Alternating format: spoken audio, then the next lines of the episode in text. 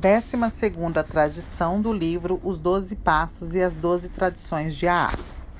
O anonimato é o alicerce espiritual de todas as nossas tradições, lembrando-nos sempre da necessidade de colocar os princípios acima das personalidades. A substância espiritual do anonimato é o sacrifício. Porque as doze tradições de AA reiteradamente nos pedem que esqueçamos os nossos anseios pessoais em favor do bem comum, compreendemos que o espírito do sacrifício, simbolizado pelo anonimato, é o fundamento de todas elas. É a comprovada disposição de AA no sentido de fazer tais sacrifícios que dá às pessoas uma grande confiança em nosso futuro. Mas, no princípio, o anonimato não nasceu da confiança, foi o fruto dos nossos primeiros temores. Nossos primeiros grupos anônimos de alcoólicos eram sociedades secretas. Os potenciais novos membros só podiam chegar até nós através de uns poucos amigos de confiança.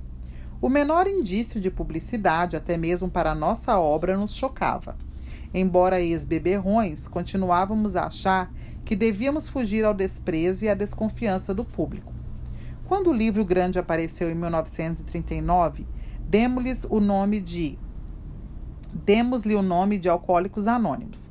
Seu prefácio fazia essa reveladora declaração: é importante permanecermos anônimos porque somos, atualmente, muito poucos para atender o enorme número de pessoas, pedidos pessoais que possa resultar desta publicação.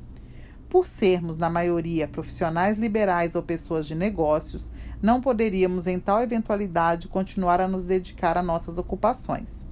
Nas entrelinhas é fácil ver nosso medo de que um grande número de recém-chegados pudesse liquidar inteiramente o nosso anonimato. À medida que os grupos de AA se multiplicavam, o mesmo acontecia com os problemas de anonimato. Entusiasmados com a recuperação espetacular de algum irmão alcoólico, revelávamos por vezes aqueles aspectos íntimos e dolorosos do caso que apenas o padrinho deveria ouvir. A vítima então declarava com razão que sua confiança havia sido traída. Quando tais histórias começavam a circular fora de AA, sobrevinha grave perda de confiança nas nossas promessas de anonimato. Isso constantemente afastava de nós as pessoas. Claro que o nome de todo membro de AA, bem como a sua história, tinha de ser mantido em segredo se ele assim o desejasse. Foi essa a primeira lição que aprendemos na aplicação prática do anonimato. Alguns dos recém-chegados, no entanto, pouco ligavam à descrição. Eles queriam proclamar aos quatro ventos o nome de AA e era o que faziam. Alcoólicos recém-abstêmios, os olhos brilhando, saíam por toda parte a agarrar todos quantos davam ouvidos às suas histórias. Outros corriam a colocar-se diante de câmeras e microfones. Por vezes tomavam vergonhosas bebedeiras e desapontavam por completo seu grupo. De membros de AA, eles se haviam transformado em exibicionistas de AA. O contraste fez-nos realmente pensar. Defrontávamos diretamente com a pergunta: até que ponto deve ser anônimo um membro de AA? O nosso crescimento deixara patente que não podíamos ser uma irmandade secreta, mas era também evidente que não poderíamos ser um circo de atrações. Traçar uma rota segura entre esses extremos foi tarefa que exigiu muito tempo. Via de regra, o recém-chegado desejava que a sua família ficasse imediatamente a par daquilo que ele estava tentando conseguir. Desejava também contar a outros que houvessem tentado ajudá-lo, o médico, o padre, os amigos mais íntimos. Ao ganhar confiança, sentia-se no direito de explicar sua nova vida ao patrão e aos colegas de trabalho. Quando surgiam ocasiões de ser útil, ele constatava que podia falar com muita facilidade acerca de AA a quem quer que fosse.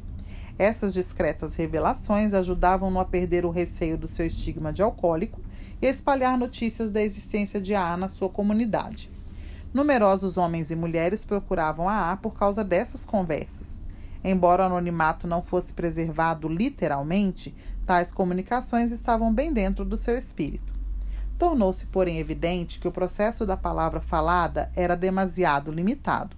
Nossa obra, como tal, tinha de ser dada a público. Os grupos de A teriam de chegar rapidamente a tantos alcoólicos em desespero quanto possível.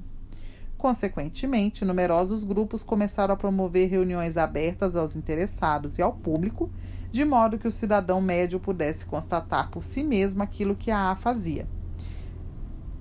A reação a essas reuniões foi de calorosa aceitação.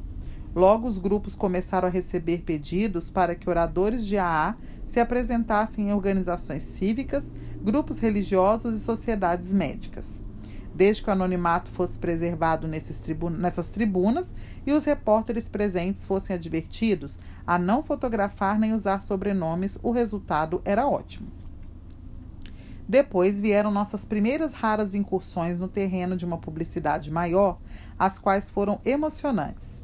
Os artigos escritos a nosso respeito no Play Dealer de Cleveland fizeram com que os membros naquela cidade passassem do dia para a noite de uns poucos a algumas centenas.